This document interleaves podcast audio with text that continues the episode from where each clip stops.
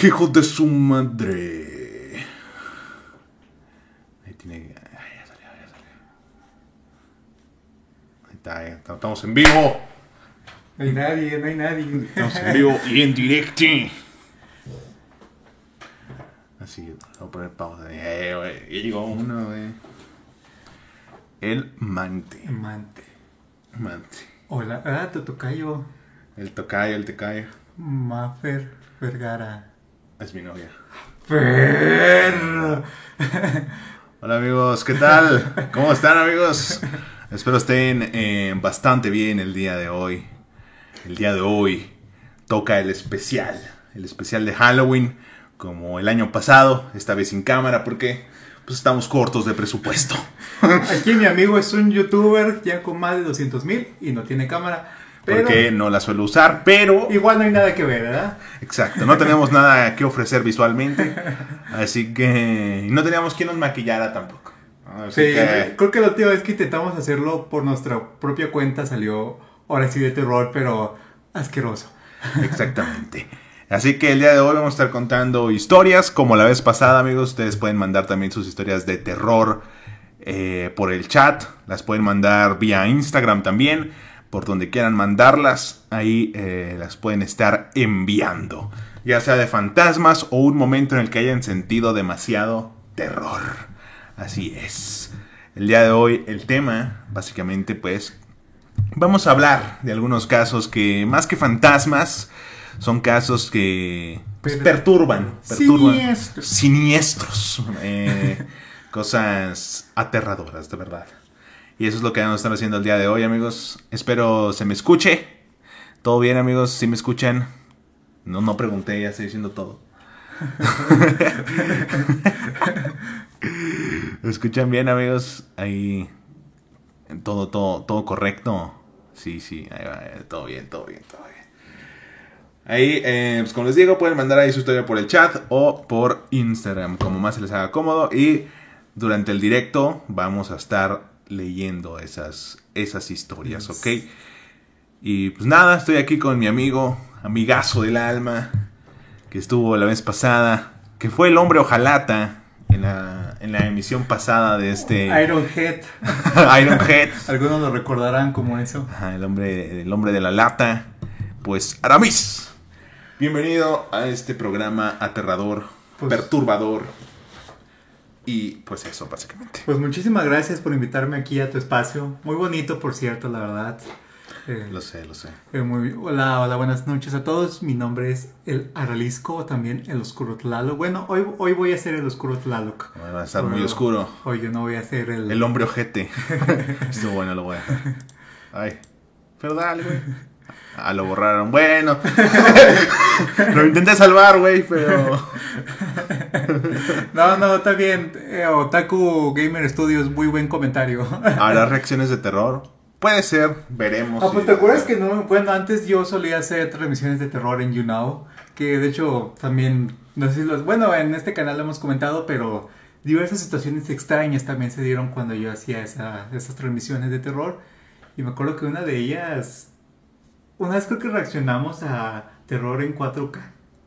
True. Sonido, sonido Ah, 4K, sí, cierto, siente cierto. bien ojete, güey. Eso está muy ojete. Porque verdad. está más ojete porque no ves nada, güey. Sientes como que si lo estás viviendo de verdad. Ajá. Espérate, espérate. Y pues sí, amigos, ahí a ver cómo sale. Eh, ha sido un poco improvisado, impro- improvisado el, el pedo. Y pues a ver qué sale, ¿no? ¿Qué? Continúa. Ah, gracias. Eh... Sí. bueno, eh, Julia Smoth ahí ayuda a la Frida a banear a, a la gente, a la gente loca. Gente loca. ¿Vas a festear hoy, eh, Mike? Eh, No precisamente festear. No lo diría así, la verdad. Vamos a, a celebrar, ¿no? Vamos a celebrar el Halloween, el, el Hanukkah. Halloween, el Hanukkah, una noche, pues... Una noche loca, se Una noche loca. Nah, pues va a ser tranqui aquí Sí, entre bueno. compas. ¿no? Algunas chicas por ahí, ¿no? No, no, no, nada de eso. Pero, eh, pues vamos ahí eh, a alocarnos, ¿no? Un poco. Vamos a alocarnos. Alocarnos un poquillo. Dice, esto es una historia, no es una historia de terror, pero mi abuelo decía que si estaba solo y escuchaba a alguien llamando por mi nombre, no contestara por nada. Luego, eso me asusta cuando hay silencio y estoy solo. Es que se siente bien ojete, güey. Te digo, yo una vez me pasó cuando tenía como unos 8 años que dijeron mi nombre tres veces, güey. Y yo escuché claramente y pensé que era alguien, mi hermano o mi mamá, Ajá. y no había nadie. Pero lo escuché claramente que me estaban llamando desde el closet, güey. Ah, era gay el fantasma. No salía, no salía del closet. Pero bueno, fue. Pues llegó alguien, aparentemente llegó visita. Eh, ¿Estás nalgón? No, no. Y miren, amigos, hay una opción para tener de fondo en el, en el video, que es este esta película. ¿Ok? Que es como así, ¿no? La tenemos así para. Para ir contando las historias y todo este pedo y que no sea solo la pantalla del YouTube. ¿Les parece que dejemos esto de fondo? o les perturba demasiado o qué o tienen alguna sugerencia alguna imagen que digan hey esta deberían de ponerla de fondo bro también se puede ¿eh? dice ya estuve sola hoy y me azotaron la puerta del baño F. Un mundo alterno. El Aramis se siente qué se siente Bloody Mary turbio pero sí película de 16 minutos tremendo 20 es un cortometraje diría yo Quítala, returbio me gusta, me calienta. Deja eso de fondo, va, va, va, va, va. Dejamos eso de fondo. Adelante, adelante, caballero. No hay cámara, no se preocupe, no me van a ver encuerado. pues bueno, llegó otro, otro compañero, ¿no? Tu compañero. Bueno, compañera, ya no sé. ¿Qué, qué eres, amigo? ¿Qué? ¿Qué eres? Soy compañero. Compañero, dice. Eh, pues ya llegó, es conocido en el mundo como el Tucán. El Tucán. O como LP también. LP tiene. Tucán LP. El Tucán LP. Y pues está aquí con nosotros, ¿no? Tal vez no habla mucho, pero va a estar ahí de fondo, ¿no? Dando opiniones. Es que pues no sé de qué hablar, yo no sé. No a hablar, no sabe hablar, no sabe hablar. no sé hacer esas cosas de chavos. Exacto. Mira, eh, dijeron, el chat dijo que si dejáramos este video de, de fondo, ¿no? Les pareció la idea y dijo, ah, va, va, va. Bueno, también si lo quieren ir a checar, con, bueno, completo o con otro tipo de edición, está en mi canal de los Codos Lalo. No es spam. Estoy pendejo. aprovechando el spam a ver si no me banea algún moderador. El spam. El spam. El spam. Y pues bueno, amigos, ¿con qué vamos a empezar, amigo? Amigo Aramis, bello y hermoso. Pues traemos algunos casos preparados. Algunos casos perturbadores. Amigo, te puedes sentar si gustas. Muchas gracias. Toma asiento, por favor. Estás en tu casa. Estás, exacto, estás en tu casa. Pues tenemos algunos casos de desapariciones algo misteriosas. Eh, el primero de ellos sería el de Josué Monge, o Monge, no sé cómo se pronuncie. Pero es uno de los casos que eh, ge- generaron revuelo en, en España. Eh, espérate, espérate. Eh, esta madre no tiene sonido, ¿no? Esta- ah, creo que sí. Sí. Sí. Bueno, lo quito. Y ponemos. Buscamos una música, pues. La- Más ad hoc, ¿no? La, ¿Cuánto nos están viendo? la, la, la, Nos la, están viendo la, un la. millón de personas. Eh, música de terror sin copyright, ¿no? Como debe de ser. A ver, déjame ver si sale una que ya había puesto. La, la, La, la, la, la, la, la, do. la, la. Te reto a escuchar este audio completo sin abrir los ojos. 8. música para contar historias de miedo. Música ambiente de cuentos de terror, suspense y tensión. Oh, oh. A ver cómo se escucha. ¿Sí están conectados tus audífonos? Hola, está buena, está buena. Queda, queda, queda. Eh, pues bueno.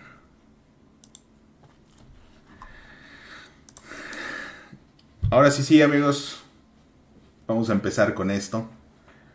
Adelante, amigo, puedes empezar con la primera historia. Ustedes, amigos, pueden mandar sus historias ahí en el chat, recuérdenlo. Y pues ya. Cito. y es que ya nos tenemos que copiar de otro podcast. Espera, también. espera, ¿si se escucha bien la música, amigos? ¿O le subo o le bajo? Hay que pedo. Hay que ver que todo esté bien, ¿no? Somos un stream de calidad. Eso sí, eso sí. Qué miedo. Es muda, como que es muda. Ah, a lo mejor está muteada, güey, de aquí. Dice no pusieron música, súbele, no se escucha.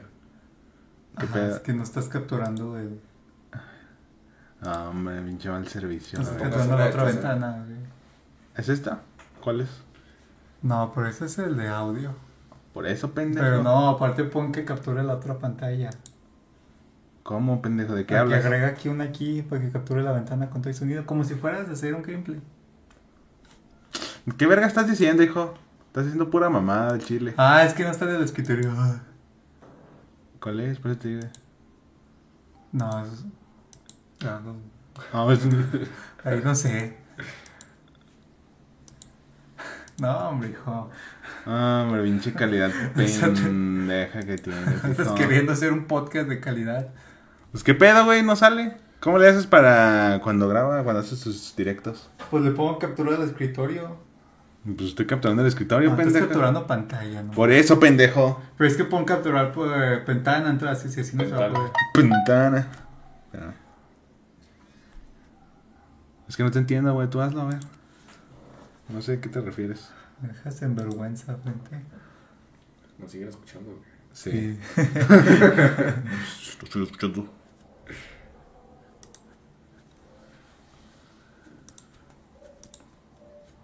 Así que se van a ir.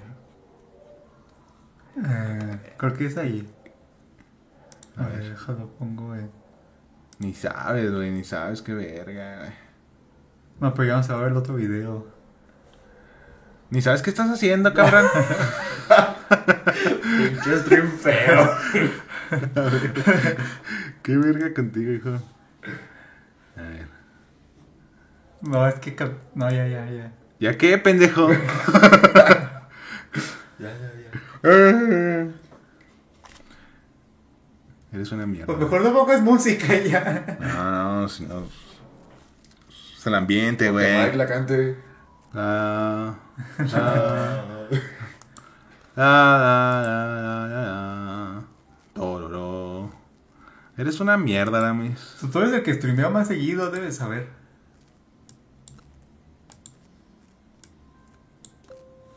Eh, no le saben. Pues es que aquí está el. El audio, pero.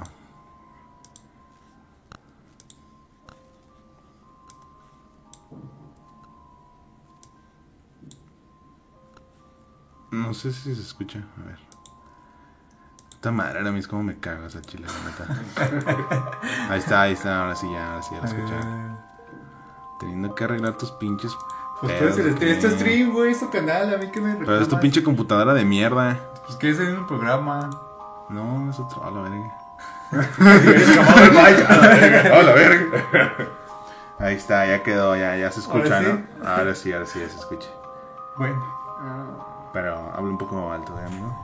empecemos. Ahora sí, amigo. Cuenta tu historia, adelante. Para hoy, ¿eh? O sea. Es que los anuncios. Dice, uno de los casos de niños desaparecidos en España ha sido el de José Monje, que, que desapareció. Ahí no fue mi- Tenemos que dar miedo, hijo. A ver, ya, modo, modo Sergio, modo Sergio. Que desapareció misteriosamente en la localidad sevillana.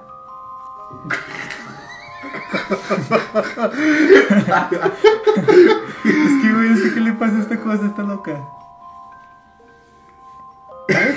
Se regresa, ¿no? Entonces. No, todo chaval ahora, Era lo único que tenías preparado, güey. Es que no sé por qué se regresa, güey. Pinche stream culero a la verga.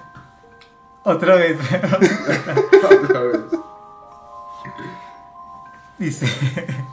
otra vez, otra vez, una disculpa. Ahora sí ya. Modo, modo Sergio, modo aterrador. Uno de los casos de niños desaparecidos en España ha sido el de José Monje, que desapareció misteriosamente en la loca- localidad sevillana de dos hermanas a la edad de 13 años, el 10 de abril de 2003.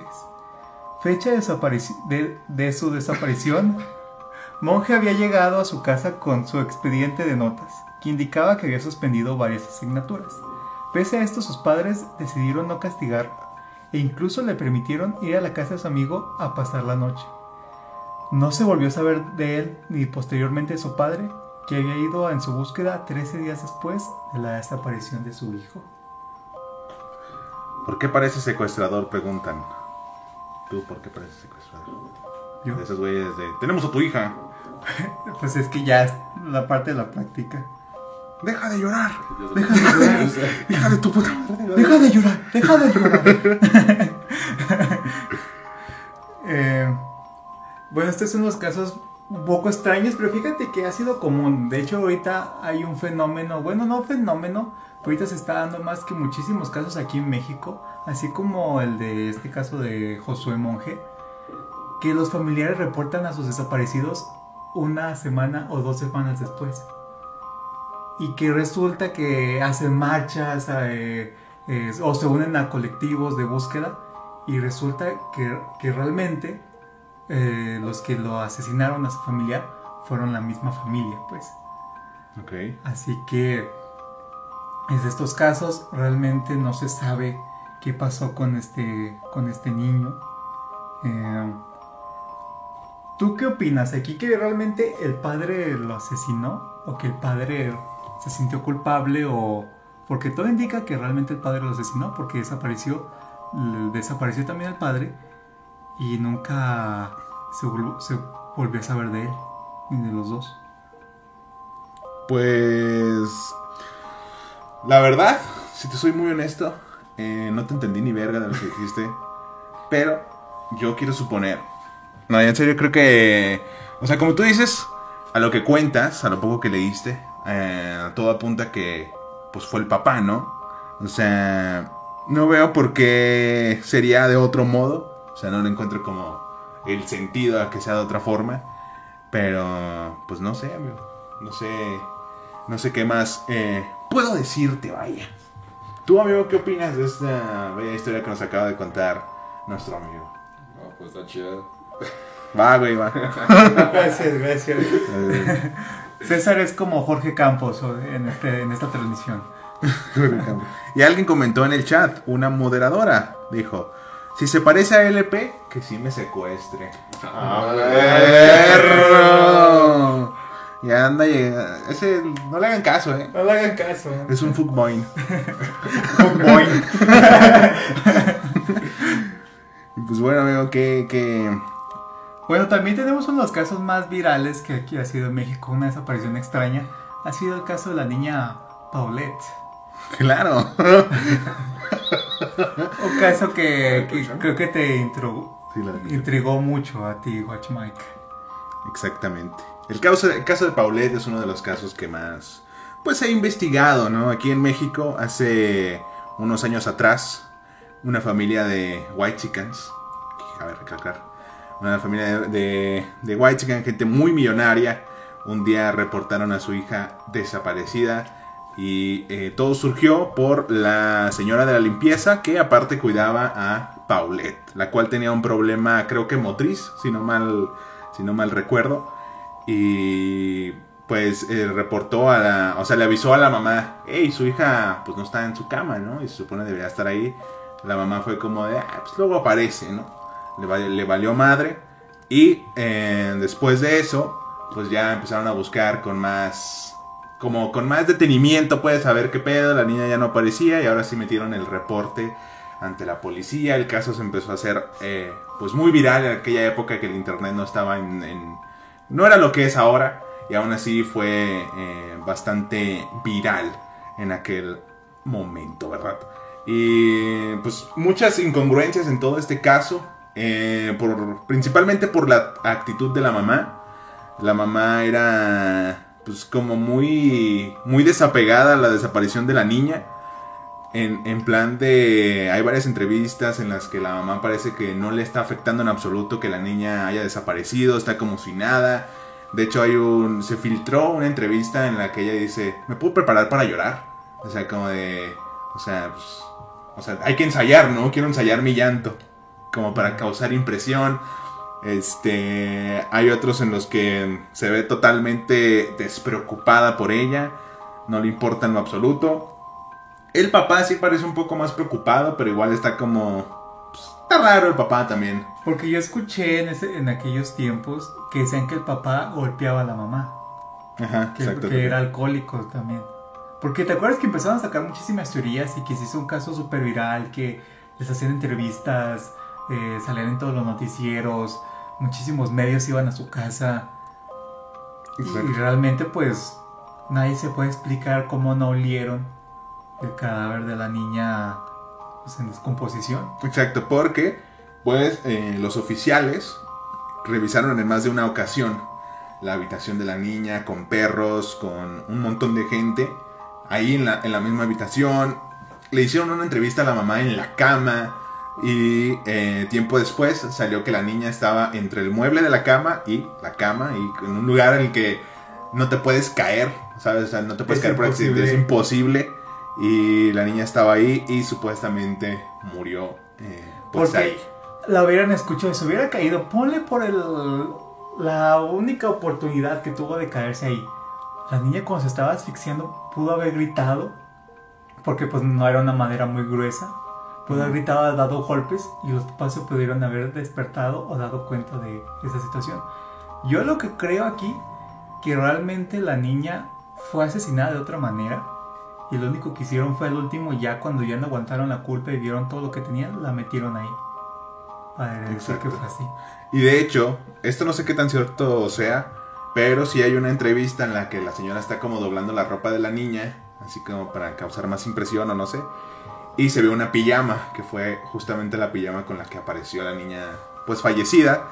Y la gente fue como de, ah, eso es una clara prueba de que fueron ellos y que no sé qué, pero pues los policías, bueno, la ley, la justicia no, no, no determinó que fueron ellos y declaró que fue un accidente cuando era obvio que no lo fue. Porque ahí también fue caso porque los papás obviamente eran de dinero. O sea, ahí estuvo implicado mucho tráfico de influencias, corrupción, como siempre. Pues también se decía que era una cortina de humo y Una no qué cortina de tanto humo por parte del gobierno federal para ocultar la guerra contra el narco.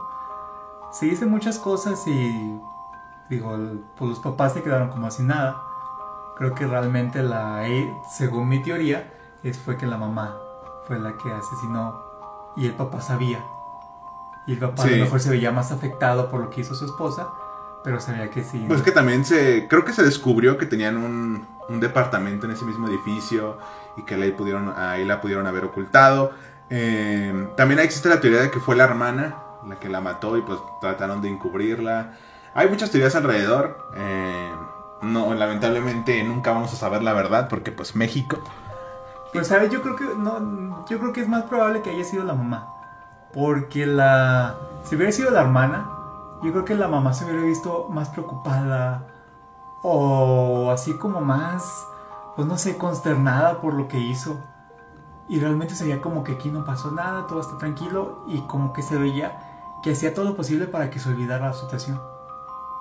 Exactamente. Y pues ha sido uno de los casos más indignantes en el país. O sea, de que...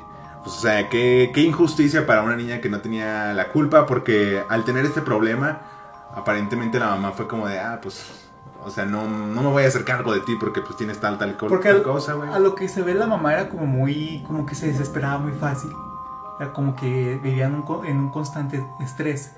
Y a lo mejor más la situación del papá y más la situación de la niña, yo creo que en un arranque de ira, a lo mejor en un berrinche de la niña, la, la señora se volvió loca y el papá, pues para salvarse también él, sus negocios, pues prefirieron mejor hacer eso. Exacto. Pero ¿qué, qué, qué mente tan retorcida o qué tan frío tienes que ser como para como para hacer eso, ¿no? O sea, a tu matar a tu hija con discapacidad y, y hacer todo para ocultarlo. Exacto, porque luego después de que ya se resolviera el caso, entre comillas, o que ya se cerrara más bien, eh, pues la mamá se divorció del vato y ella se fue de fiesta y le valió tres hectáreas. Supuestamente la a mamá antes de eso ya había engañado al, al señor y se había ido no sé dónde, que la verga. Y pues hay muchas, muchas cosas, ¿no? Y la verdad es, uno, es un caso que pues sí perturba en ver cómo la señora pues le vale pues tres hectáreas de pito. Pues fíjate que aquí también hace poco hubo esos casos muy muy recientes como de tiene como semanas o meses aquí en aquí que se dio aquí en Jalisco. de que una chica de alrededor de unos 22 años eh, fue, fue primero deportada como desaparecida. Y bueno, no, ahorita lo que me quedé que está desaparecida, no sé si ya encontraron el cuerpo o algo así, pero que el novio, ahorita lo, de- lo detuvieron, pero el novio, él se veía que muy cercano a la familia, de principio que desapareció, fue a marchas a pedir justicia para, para ella, Eh, el novio eh, todo el tiempo estuvo ahí apoyando a la familia, estuvo eh, dando posts, compartiendo posts, eh, eh, haciendo todo para encontrar a su novia, pero de un día para otro se puso violento con la familia, ya no contestaba, eh, amenazó a la familia y ahorita ya, ya está detenido. Ok. Así que yo siento que muchas veces en estos casos eh, que, la, que la gente primero como que no, no, no entra como en conciencia de lo que hizo. Hasta como después de unos días ya que ve que está muy grande el asunto. Pues sí, es el, como el caso de los Watts, no sé si lo conoces. Ah, del, del vato, ¿verdad? El vato en Estados Unidos que eh, mató a toda su familia y pues lo estuvo ocultando y pedía justicia para ellos y que no sé Porque si te fijas, o sea, tú de principio que ves el documental sin saber nada de la historia, como, bueno, así yo lo vi, eh, pues ves al vato y lo ves, pues normal, porque al principio no te dicen que él fue el que lo asesinó. Ajá. Bueno, yo no leí la descripción, supe que era un, un documental así que tenía que ver con asesinatos, pero yo no, yo no sabía nada. Y se ve ahí que, en la, que, que un vecino, si es cuando van a revisar las grabaciones del vecino, ¿no? Ajá. Y dice que ya cuando se va a salir el Ah, vato, sí, sí. el Ese vato güey anda raro. ese güey narrar nunca me saluda. Le cago, ¿cómo me Sí. estás saludando ahorita? Dice, ese güey nunca habla. Ahorita no, no, no deja de hablar. Exactamente. Y pues sí, eh, también hay, pues hubo mucho misterio por mucho tiempo. O sea, la gente sí lo veía como una víctima y todo el pedo. Y lo entrevistaron y el vato se había consternado, lloraba. eh, se eh, hicieron entrevistas allí en su casa. eh, se metió así como dos televisoras. La policía estuvo todo el tiempo platicando con él. Hasta que ya le empiezan a investigar. Y es donde le dicen, no, pues qué pasó, ¿no? Y primero el vato dice, no, pues fue ella. Ella mató a, ni- a las niñas. No. Y luego le dice el papá, ya cuando se mete el papá le dije, no, y que el papá le dice, no, pues ya di, La verdad. di lo que hiciste, pues no hay, no Exactamente. hay problema, solo hazlo por ellas y ya acaba con esto. Y dice, no, pues sí, La- las, las estrangulé y, y las metí a un pozo Todo petróleo. por irse con la amante. Sí. O Y sea, que de hecho, el o papá sea- no sabía, pero Mucha, después ya mucha gente sospechaba. le agarró odio al amante. Que el Sí. amante no tenía, no tenía ninguna culpa. También ella sabía que, creo que sí sabía que, que tenía familia, el vato. ajá. Pero también, o sea, obviamente es lo que dicen todos. ¿Por qué no simplemente te divorciaste y ya te ibas No con ella? ¿Por qué no? ¿Por qué matar a la pues, ¿Por qué matar a la familia, güey, a las niñas y pues no sé, güey, muy Pero raro. hay algo que se ve también porque está muy bien editado. Creo que la edición es muy, muy buena en este documental. Porque el vato, como de- desde días antes, estaba como, como raro. O sea, como que el vato ya lo había pensado. Sí. O sea, como que ya lo había pensado, por eso ya no, ya no le hablaba, ya no, ya se portaba ojete con ella, eh, ya nomás se enfocaba en su ejercicio, en ponerse Ujú. mamado. Como que el vato ya lo había pensado y encontró como un, un pretexto para hacerlo simplemente. Exacto. Y encontró porque él, él como él le trabajaba en petróleo, las metió a un pozo petrolero. Porque sabía que ahí prácticamente nadie nunca se iba a dar cuenta más que él. Exactamente. Pero ahora vamos a pasar con una. Antes de continuar, vamos a pasar con historias del chat. Así que manden sus historias, amigos, sus historias paranormales. En el momento en el que hayan sentido más terror. Eh, eh, eh, ok, dice, en Perú hubo el caso de un adolescente que eh, violó a una niña de 5 años. La nena salió con su prima a buscar a su madre en la madrugada y pues se encontró con el pendejo ese. Ok. Ok. Dice, pues adelante amigos, pueden mandar sus historias. ¿Tú amigo tienes una historia en la que hayas pasado mucho terror, algo paranormal, algo así? Pues yo tengo el tercer ojo abierto, así que ya estoy acostumbrado. Ok. O sea Ok. que prácticamente pues veo fantasmas Y eso ya estoy acostumbrado. Tengo- Chis. ¿Nunca Desde- nos habías dicho? Es que desde que se hizo todas sus modificaciones ya. Fue No, no. modificación Desde que se tuneó. No, eso lo descubrí cuando yo tenía 14 años. Yo estaba en el transporte público y iba pasando y vi que un niño se atravesó por ahí por las carreteras. Y pasó un carro y dije, ah, no mames, lo atropelló. Pero no desapareció el niño. Y ya cuando me bajé justo en esa plaza, había una cruz justamente con juguetitos. A la verga, qué pinche miedo. Y de ahí me di cuenta de que yo tenía el tercer ojo abierto. De ahí en adelante ya empecé a ver más cosas. E incluso tengo un espíritu blanco que me cuida. No es mame, o sea, yo sé que No, no, como aquí sabes que sí creemos estas cosas. Yo sé que algunos me van a tratar como loco, pero sí tengo mi, mi espíritu. No, porque hasta ya hemos comentado aquí el caso de Wendo, nuestra amiga que estuvo en el especial del año pasado. Ajá, él es el sustituto. Y lo más. Hasta ahorita lo más que me ha sacado de pedo es que pues yo estaba pidiendo mucho, mucho, mucho. Pues ya como estaba acostumbrado a ver fantasmas, ya quería ver que experimentar algo más feo. Este, ya pues una vez me quedé solo en casa. Y ya pues me fui hasta el patio a oscuras. Y ya mis perros me siguieron conmigo. Y entonces de la nada empiezo que, a escuchar que corren hacia mí. Y en un cuarto que nunca abrimos, empiezo a escuchar como un corazón así súper gigante. Así me sentí así como tipo Silent Hill. Y luego ya sentí a alguien yendo hacia mí, corriendo, y yo me paniqué. Sí, porque este, esta Wendo nos contó una historia muy similar a eso. Ah, sí, cierto. Y pues sí, tuvo una reciente que hayas tenido algo. Fíjate que eh, fue como el miércoles. Yo iba. Yo iba por una calle y de repente yo vi que un señor estaba parado en la esquina. Y de repente ya no lo vi. Y me quedé como de. What the fuck? No sé si fue como a lo mejor un reflejo del ojo. Pero te juro que yo, yo, vi, clara, yo vi claramente la forma de él. O sea, había medio curvado con una camisa blanca, pelo largo y pantalón negro. Se veía medio vagabundo. Ujú. Y de hecho en esa zona hay muchos vagabundos. Bueno, la zona de, de, de- de Chapultepec, para los que son de Guadalajara, han de saber que esta zona pues es común ver vagabundos. Y por eso dije, ah, pues es un vago. Y luego ya no lo vi. Pero también en esa zona, yo creo que sí es probable que haya mucha actividad paranormal porque hay muchísimas casas abandonadas y muchísimas casas de- del siglo XIX.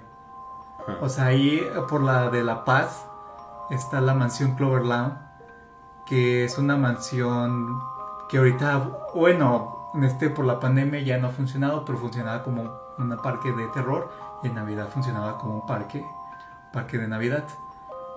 Pero esta, esta mansión tiene, tiene una historia, una leyenda. Se llama la, la mansión del trébol, del trébol negro porque en las ventanas hay tréboles negros y también hay tréboles negros de, cuatro hojas en, las, en el piso. Ok. Según, según la versión es que esta casa pertenecía a una familia de holandeses y que un día el papá asesinó a, a toda su familia Ok. y que por eso esta casa muchísimo tiempo estuvo sola. Ahorita ya la recuperaron y la hicieron este, este parque de atracciones. Y pues hay una, hay una investigación en Extranormal, que también pues Extranormal no es como que la fuente más confiable. Ajá. Pero supuestamente se, se dice que de esta casa sale sangre de las paredes y que el sótano, no, ¿cómo se llama lo de arriba? El ático. el ático eh, es muy caliente. Que aún así está haciendo muchísimo frío que el ático se siente súper caliente. Ok. A ver, este güey dice. Bueno, aquí va durante tres días del año pasado, como a las 12 de la noche. Los perros comenzaron a ladrar y después escuchaba eh, los gritos de una mujer correr por la calle. No es una historia, pero me dio miedo. Pues hay muchos casos así donde, eh, como en ciertas colonias, luego hay como historias. Ya lo conté alguna vez en mi, en- por mi calle. Al- los más viejos de mi calle cuentan que eh, cuando no estaba totalmente construido, este, se escuchaba una entaconada, así la llamaron, que literalmente era una señora que escuchaban ahí los tacones y pa, pa, pa. Ahí pasar a las, en la madrugada y era como, a la verga, ¿no? Que, qué miedo escuchar algo así en la madrugada, ¿no? Sí. Te levantas por agua y escuchas eso en la calle y te asomas y no hay nadie, es como de, bueno, me voy a dormir mejor. Eh, es cierto, yo viví en unos departamentos muy feos donde pasaban cosas raras como ruidos y cosas culebras, que ya eh, recordando ahora, ya estoy en otro lado. Eh, recordando ahora que ya estoy en otro lado, era returbio. O sea, sí, o sea, ¿crees que... O sea, es- ahí es lo que platicábamos una vez, que también cuentan mucho las vibras en cómo, pues vivas en, la casa. en la casa y todo ese pedo, cómo la cuides y todo ese tipo de cosas, pues también es algo que, que termina afectando a cómo te vas a sentir y todo ese tipo de cosas. Y, y pues no sé tú qué opines en, en Bueno, esta historia ya la hemos contado muchísimas veces, que fue la casa de esta compañera, que después comprobamos que, que las razones de las cu- de- por las cuales había actividad paranormal. Según diversas personas o personas que pueden ver aquí como nuestro amigo Cesarín, eh, bueno, esto lo sabemos de otra, de otra persona, que cuando una casa no se siente como un hogar, cuando realmente no hay como un ambiente familiar, un ambiente bueno, este, un ambiente de violencia, de, abuso, eh, un ambiente muy feo en la casa, es más probable que entes entren ahí porque la gente se encuentra débil mentalmente, espiritualmente, y eso es lo que buscan realmente muchas veces los entes malignos, según lo que se, lo que se dice, ¿no? Eh, por eso, eh, cuando es. Las posesiones, hablando ya de posesiones demoníacas, son un caso muy extremo. Es muy improbable que realmente suceda una verdadera. Pero cuando un ente no solo se aloja en cuerpos, se puede alojar en objetos, se puede alojar en casas, eh, mm, se puede alojar con la persona, no directamente dentro de ella, no tomando posesión del cuerpo, pero sí tomando posesión de su energía.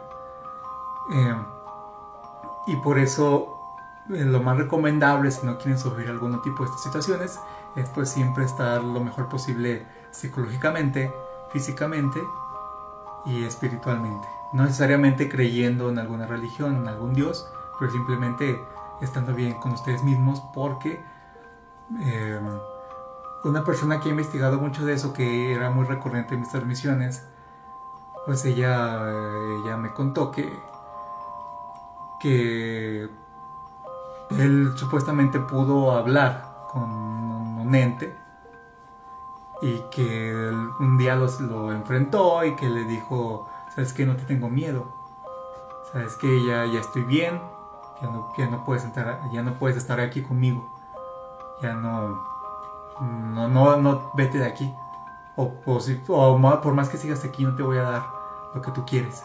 Ajá. Y que fue donde ahí donde ya de ella no le volvió a pasar nada. Ok. Yo he aplicado mucho esa técnica. Porque a veces siento malas vibras. Y pues como ya estoy acostumbrado, de, pues ya nomás le- les digo que ya no me da miedo, o se las miento, o algo así ya, se van. Porque muchas veces también puede, puede ser mental, o sea, es como por ejemplo el año pasado, el año pasado que, que por eso este año ya no transmití ayer, dije, no, no me vaya a pasar como la otra vez, que si a lo mejor tú te, ¿cómo se llama? ¿Sugestionas? Te sugestionas. Y también, por ejemplo, yo a raíz de que esta persona me dijo, sabes que no tengas miedo, está bien contigo, ya no me ha pasado nada. O a lo mejor si escucho un ruido medio raro cosas así medio raras, ¿sabes qué? Me concentro, respiro profundo, digo, ¿sabes qué? Pienso primero en lo lógico. Pudo ser el viento, pudo ser algún vecino, pudo ser a lo mejor un sonido que se escuchó de lejos, eh, pudo ser cualquier cosa. Eh, yo siempre recomiendo, eh, desde mi experiencia personal, eh, pues mm, siempre estar tranquilos. Que realmente un ente de estos es raro. Yo basándome en una gran cantidad de relatos que me ha dicho la gente en las transmisiones, es muy raro que te vayan a, a tocar o a, a hacer algo. Una vez una chica, bueno, tienes... A ver, vamos a leer unas historias. Dice, una vez mi hermano bajó del segundo piso de mi casa corriendo. Cuando bajó estaba pálido y dijo que vio a un niño saltando en la cama de mi mamá y que le extendió la mano. Ah, O sea, imagínate tú como niño entrar al cuarto de tu jefa, no sé, a pedirle de cenar una mamá así y ver a un niño que no es tu hermano y como de así saludándote. Sí, te cagas, güey. Tú, morrito, dices. Sí, güey. No, pinche O a lo mejor trauma". no, no lo consideras, por eso muchos niños. Ajá, también muchos niños lo, lo pueden considerar como pues, algo normal, como de, ah, pues un compa, ¿no? O muchos niños están jugando con, con otra persona y nadie lo puede ver. Y le preguntan a los niños, oye, ¿qué estás haciendo? Estoy jugando con, no sé, con Jorge. ¿Y de quién es Jorge? Nada, pues los, los empiezan a escribir.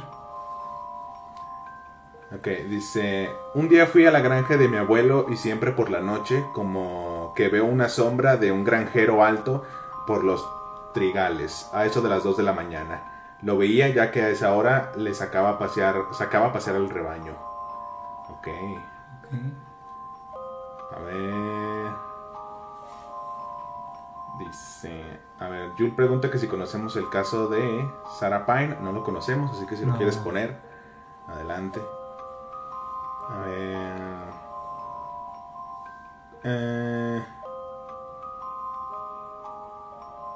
dice, cosas como que jalaron a uno de mis hermanos que dormía con mis jefes y que apenas mi padre reaccionó a tiempo o un señor que algunos vimos. Fueron las cosas por las que nos fuimos de ahí. Es el de los departamentos. Y ya no le ha pasado nada después de. Creo que ya no. O sea, creo Porque que ya- también a veces se dice que el- por más que te cambies de casa, si el ente está contigo, pues ahí no, no importa tanto el lugar. Sí. Exacto. O sea, ahorita me acordé de... ¿No les ha pasado que, que un familiar está a punto de fallecer? Obviamente ustedes no lo saben, pero tienen ese presentimiento de que algo, algo malo va a pasar, alguien va a fallecer o incluso una señal de que eso va a pasar. Me acuerdo que mi papá una vez me contó, bueno, mi papá y mi abuelo me contaron que un tío, eh, o sea, como que les marcó, así tal cual, o sea, que les marcó y todo bien y que para saludar, así como medio raro. Y luego descubrieron que cuando se supone que él les había marcado, ya había fallecido. Fue como de, Ah, ah. Eso también le- nos contó una maestra en la secundaria, que cuenta que ella estaba en clases y que le marcó, creo que su abuelo o su tío, y que a la hora le avisan que se había muerto. Es que sí está muy cabrón. Porque fíjate, así también pasó con mi abuelo, güey. Ajá. De hecho, bueno, ahorita este año le decidimos hacer un altar. mm, y fíjate que él, justamente el 2 de noviembre, él, él cumple, el cumpleaños, cumpleaños finales de octubre. Y le iban a hacer una fiesta como para ir del... Sí, me acuerdo que era 2 de noviembre porque es- me acuerdo que ese día en la noche íbamos a ir a un panteón. Y, y me acuerdo que nadie, no lo encontraban. O sea, estaba desaparecido. Porque fueron a su casa y no estaba. Eh, estaba todo así como, pues, así como si normal. Y, y después investigando, eh, eh, investigando así en centrales de autobuses, en hospitales, en, en CEMEFO, en muchos lugares, pues nos dimos cuenta que, que él se había ido a Tijuana. Mm, pues después ya le preguntaron, le preguntó a tía y él dijo, no, pues me dieron ganas. él dijo que se quería ir a Estados Unidos, pero se le olvidó su pasaporte, pues también ya tenía como 87 años. Se le olvidó su pasaporte y él quería ir a Estados Unidos para ir con una tía que está allá. Pero se le olvidó su pasaporte y se regresó. Y regresó y lo dijo, ah, ya llegué. Me llegó y siguió haciendo su vida normal, que él, de hecho, él nunca avisaba. Él se iba y... se- Ajá. yo, ya, yo ya tengo mi edad y son mis hijas y no me tienen que decir qué hacer. Y, y de hecho después, ya que fallece, nos dimos cuenta que como dos semanas antes él había ido a Yahualica, pueblo de donde él era, y tenía como 30 años que no iba. O sea, por eso dicen que los muertos recorren sus pasos. Bueno, no los muertos, las personas que están a, a- a punto de morir recorren sus últimos pasos. Exactamente. Em, eso sí está cabrón. Eso ya sí lo había escuchado. Ya lo habían mencionado, creo, una vez. Sí. De que pues las personas como que desde una semana antes o semanas antes sienten... Inconscientemente saben que van a morir y empiezan a hacer cosas. Se empiezan a despedir.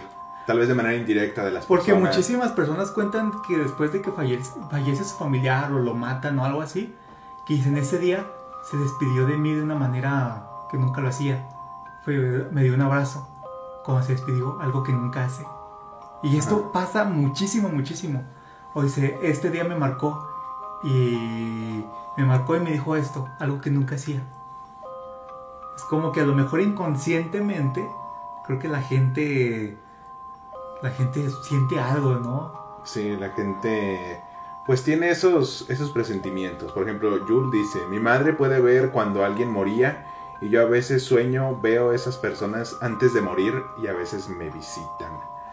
O sea, eso está cabrón. Por ejemplo, eh, yo tengo una tía que mm, después de que mi abuela en paz descanse pues falleció, eh, la empezó a ver en sueños y a la vez también a un tío, a su hermano.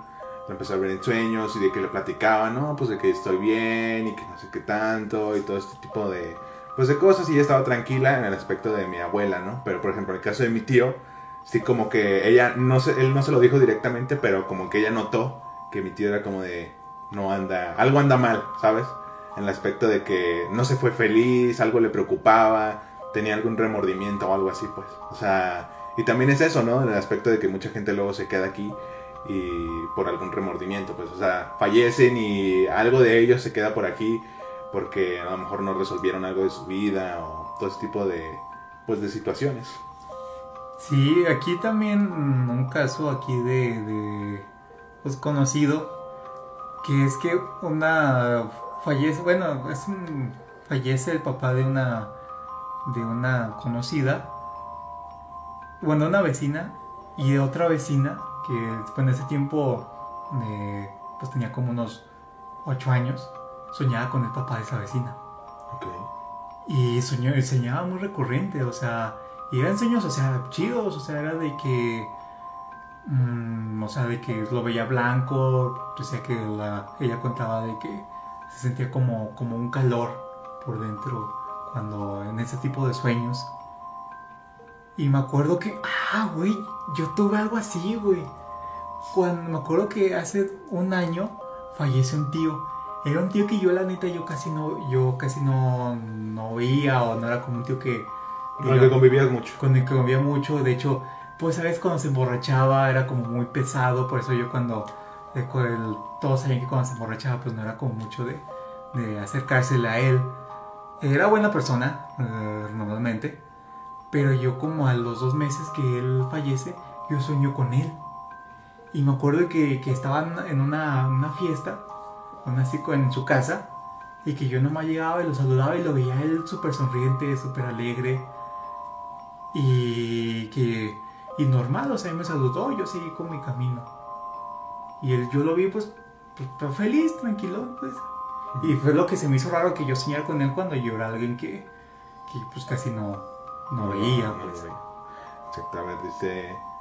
Mairiwis dice: Una madrugada yo estaba recién despierta, me dirigí al baño cuando de repente eh, en la sala vi una figura con un cuerpo de una niña. Rápidamente esa cosa se torció de una forma inexplicable. Ok. Ok. No mames. Mm, Está muy cabrón Ay, eso, güey. No. Estará hecho de. La verga. Dice, mi abuela antes de fallecer decía que mi abuelo estaba con nosotros y decía que ya se irían juntos. Mi abuelo falleció cuando tenía seis años. O sea, la, la abuela ya lo, como que ya decía, pues ya voy a ir con él y mamás así. pues. Dice, mi abuelo una semana antes de fallecer me decía que si llegaba a fallecer no quería que llorara y que no quería que la gente fuera de negro y un reloj que nunca arregló se quedó a la hora que falleció. Ah, Es que esas son esas coincidencias que dices, no puede ser coincidencia.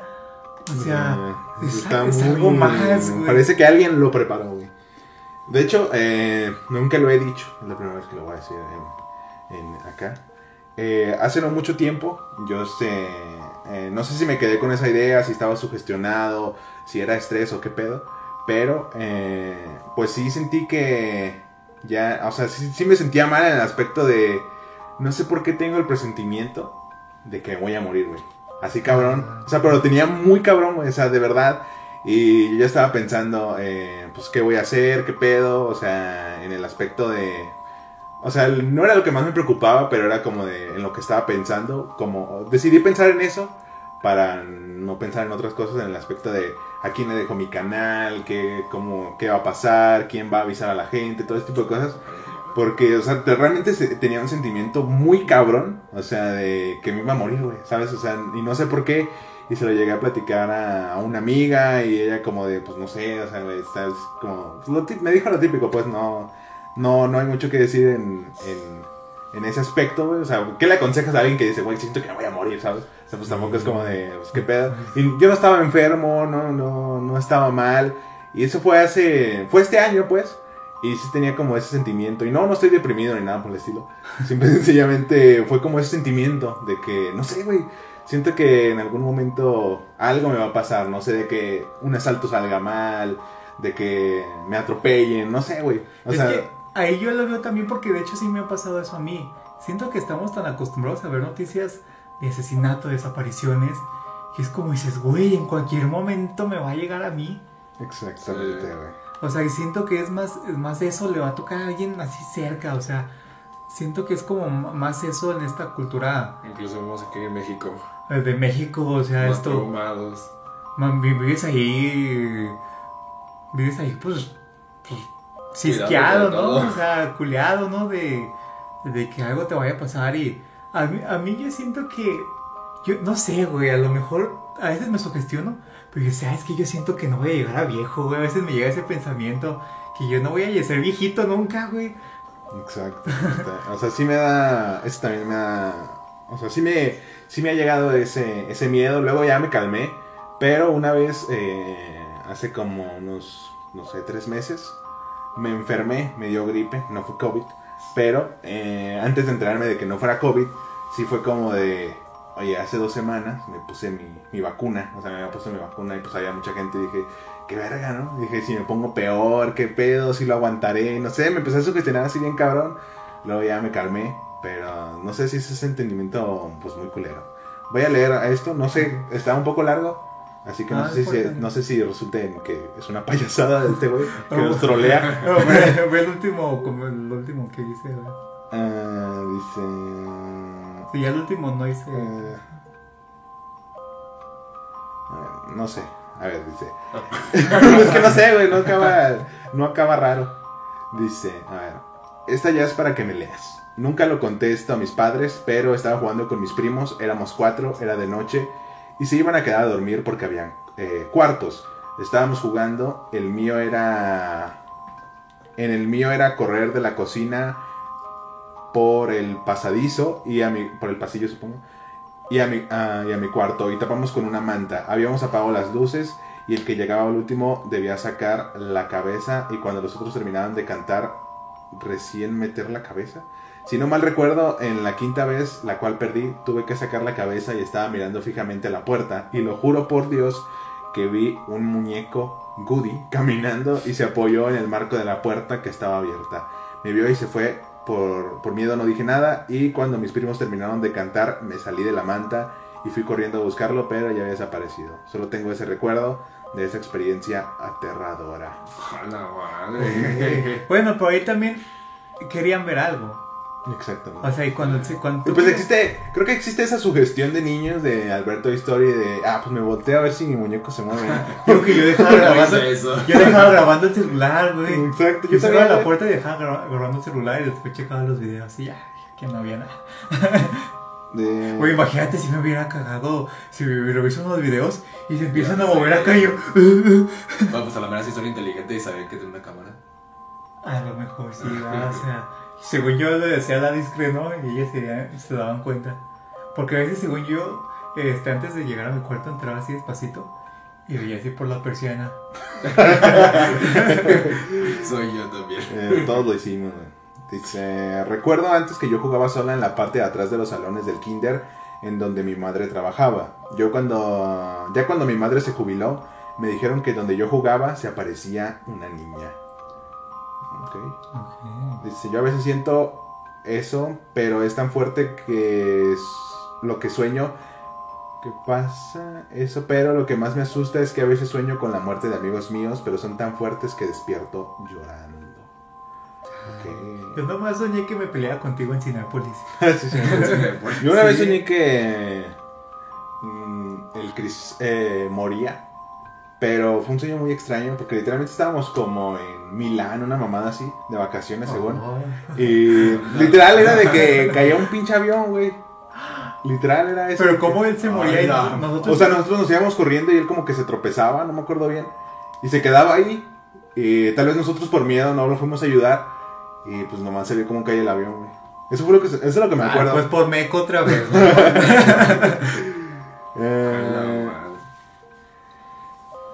De hecho, les voy a un dato curioso a todos aquellos que despiertan rasguñados o todo eso. Como en mi caso, son, en realidad son espíritus que piden ayuda. ah, pues este güey llegaba bien rascuñado a la prepa, ¿te Me acuerdo que yo llegaba a la prepa y ustedes me decían, no, perro. y yo decía, no, ¿Quién manches". estuviste, perro? Pero en realidad son espíritus que no aceptan estar aquí o no aceptan, bueno, no aceptan que están muertos. Y pues en realidad están pidiendo ayuda, no saben cómo pedir ayuda, están tan desesperados que te quieren como despertar, hablar contigo, pero solamente te pueden rasguñar. Tienen una fuerza tan inmensa de desesperación que nomás te dejan rasguños. o sea, su desesperación es muy grande. Sí me ha pasado eso de que sí he amanecido con rasguños que digo, a la verga, qué pedo, güey. A mí no. Así sí, eso sí me ha pasado. Dice, ok, eh, nadie, la, nadie ha hecho esto. Una vez iba en una combi, iba camino al trabajo y se subió una señora ya grande. Al verla, por alguna razón pensé en la muerte, no como figura, como experiencia. Me invadió un miedo y un escalofrío que no me, no me pude explicar. Así que me la pasé un año aproximadamente después. Un año aproximadamente después eh, pienso en esa experiencia y no me eh, eh, recorre nada igual.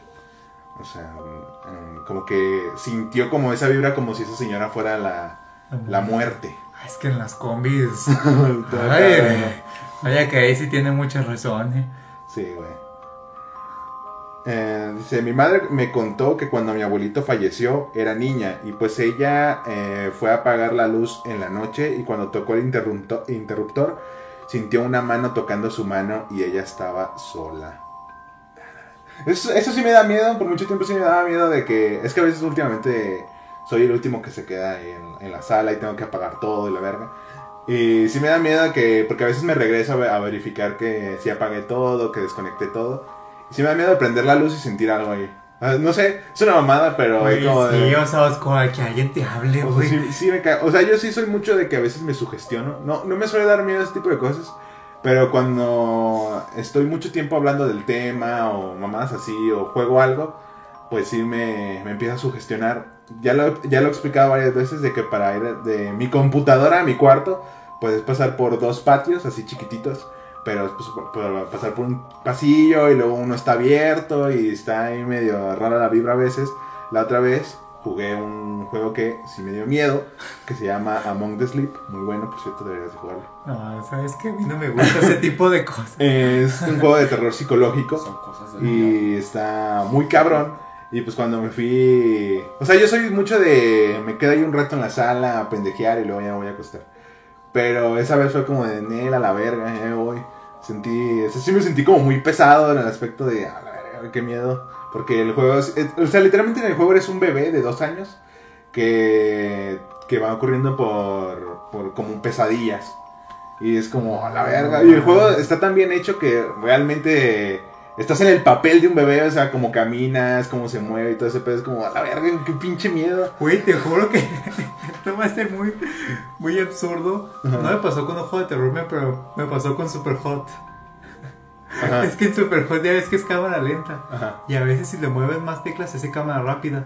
Y a veces te, te aventaban como una lanza o algo así. Y yo, yo me hacía para acá, güey. Pues sí, es la, la inmersión de los juegos, güey. Y como es primera persona, güey, yo a veces se hacía así, güey. Y digo, después me reía porque dije, "Ay, ni siquiera son figuras realistas, son nomás puros monos ahí de cristal. Sí. Dice, a mí me llega un sentimiento de cuando duermo y no puedo dormir, siento que veo a mis últimos años de vida y pensar que mi vida se fue muy rápido. Eso también me da miedo. Está Sí, chido, ha pasado. Eso está, eso sí me da miedo de... Una vez sí me paniqué mucho que neta no pude dormir, me sugestioné muy cabrón. En el aspecto de, ¿qué pasa si me duermo y ya no despierto, güey? O sea, fue como de, me da miedo dormir y ya no despertar, ¿sabes? O sea, en- en- no, siento que es diferente a cuando estás enfermo o una mamá así, ¿sabes? Porque vas bien tranquilo a dormirte y, ah, pues mañana será otro día. Imagínate no, no despertar, no mames. Bueno, no te lo imaginas porque vas a estar muerto. cotidiano que te gusta hacer. Exactamente. ¿no? O sea, no sé, es algo que, que sí me. Es que siento que es como eso, o sea, de, de sentir que no has hecho todo lo que quieres hacer. Y yo siento que nunca realmente logras hacerlo. O sea, siempre te vas a quedar como que quieres algo más. Sí. O sea, a veces me pregunto, no, y si me voy ahorita, pues no, me falta hacer esto, no he conocido esto, tal y tal, y. Y por eso, pero digo, pues, ah, ahorita siento que ya no le. Antes sí me daba muchísimo miedo, por ejemplo, el, el simple hecho de, de salir a la calle. Ujú. Y ahorita digo, pues ya, o sea, digo, si, si me voy a morir o me van a matar, Si pues. te toca, te toca. Si me toca, te me toca. toca. O sea, siento que creo que todos tienen como su relojito de arena. Que en el momento que ya, Sí. ya es. O sea, porque hay personas que, por ejemplo, han pasado a. Han pasado situaciones a lo mejor de, de atentados, de que les se han caído, de que han chocado y, y siguen como si nada. O no como si nada, bueno, obviamente quedan los traumas. Pero siguen vivos, o sea, y hay personas que a lo mejor se han muerto de situaciones muy absurdas. Como en Pues. Coco. Ándale. Dice, esto fue hace un tiempo, ya unos meses, y, y se puede decir que estaba en mi cuarto y decidí subirme al techo a fumar un cigarro. Volteo al monte detrás de mí y vi algo corriendo en cuatro patas, pero era muy grande. A lo mejor puedo ser un, Pues, un nahual. Ándale. Se puede, puedo ser un nahual. Pues puede ser. Vamos a ponerla este video ya, ¿no? Ya Sí, ya, ya, la gente ya va a soñar con él. sí, yo por eso cuando ah, grabo algo de terror, no lo grabo en la noche, güey. Porque sé que voy a soñar con eso. Es que sí, está muy cabrón. Vamos a dejar esta imagen. Pues de hecho mi recomendación... Bueno, yo sé que a varios no les gusta ese tema de lo paranormal. Estamos en una transmisión paranormal. O sea, sí, pero no les gusta como que experimentarlo. Pero en mi caso sí me ha gustado como tener esa generación de generación de tercer ojo abierto. Y pues a mí me ha gustado mucho porque me ha dejado muchos miedos de lado. Ya no me da tanto, tantas cosas de miedo. Incluso hay una cosa que solo saben mis padres, que recientemente, hace como un mes, de yo querer ver más y más y más y más, de pedir tanto y experimentar por, por mi cuenta, logré abrir un pinche mini portal Ok. o sea, no, no logré ver más allá. Solamente vi un mini portal completamente blanco que desapareció en 4 segundos. Es mi mayor logro que he hecho hasta ahorita. Y pues la verdad está chido. Y luego vol- logré volver a abrirlo, pero durante un segundo. Y de ayer más ya nunca he podido hacer nada más. Sí, ok. Oh, Pues bueno, chido. Bueno, cada quien, ¿verdad? Yo les recomiendo que si quieren dejar muchos miedos de lado, traten de abrir su tercer ojo. Porque siento que, bueno, le tienes miedo a lo desconocido. Exactamente. Cuando ya sabes lo que es, pues, pues, lo normalizas. Ah, siento que no es tanto, ya no te genera lo- nada, nada miedo porque no tienes esa incertidumbre. Y lo que me gusta mucho es porque tienes a pensar muy lógicamente en todo eso. Y pues a mí me ha hecho mucho, mucho, mucho más fuerte en ese aspecto. Me gusta eso, ese tipo de cosas de mí. Ok. Eh, ok. Soy el único que. Daniel dice. Daniel CC. Ajá. Soy el único que de vez en cuando tiene un sueño de que se ve a sí mismo en un cajón. O también a veces ve unas llamas, o sea, fuego. O a veces ve un lugar tranquilo con nubes y todo así. Ok. Eh, yo nunca he soñado algo así eh, particularmente. Ajá, lo que te iba a decir antes de empezar. Te voy a soñar algo bien, ojete, güey. Soñé, güey, que, que yo estaba como, como en un juego, pero que ese juego era de que todos los villanos de los videojuegos y de los cómics eran reales. Pero que yo, yo era consciente del sueño y yo, yo quería despertarme. Y yo dentro del sueño trataba de controlarlo porque decía, ah, no, en esta parte no te pueden matar. Y yo tan me acuerdo que el sueño es la sensación. Porque yo me acuerdo que yo recuerdo mucho hasta las sensaciones y los olores o, o las, las sensaciones que tengo en los, en los sueños. Siento que ahorita, no sé si lo he desarrollado más, pero antes si me toca en un sueño lo siento, si, me, si siento miedo lo siento, o sea, si siento como eh, vacío en el estómago lo siento. eh, dentro de mis, ya son como sueños 4D. Sí. Eh, y soñaba así, tenía como el miedo porque era, me acuerdo que llegaba como, como un jefe final. No llegaba, pero era como, un- como el personaje así como el villano así, pero el más, el el supremo. Un tipo Thanos. Pero no, que de hecho estaba Thanos ahí. Madre. Pero que había uno así, que era como el más, el más, güey. Galactus. Pero como no, que, que todavía estaba como, que era sí súper poderoso, súper malo, güey. Y me acuerdo que llevaba una silla, güey, así, y que era como blanco con rayas doradas y negras. Y que, que llegaba muchísimo, como, como mucha gente alrededor de él. Y que sentaba y decían, ya llegó este güey, ya llegó Armodeus o algo así. Ya llegó, ya llegó. Y que yo sentía así un miedo. Y yo trataba de controlar. No, es que este es un videojuego y aquí estamos en el mercado y aquí no te puede matar. Pero yo controlando, ya trataba de controlar el mismo sueño. Y me acuerdo que era como que estaba como en un cuarto. Y que yo, yo no me podía dormir. Que era como de esta parte. Y que yo, no- yo no me podía dormir por pensar que me fueran a asesinar. A la verga. Y dije, güey. Bueno, también había visto el juego de calamar. Como que se mezcló con eso. Así que. Pues es que, te digo, cuando ves. Creo que una de las películas que más miedo me causó y ya no la he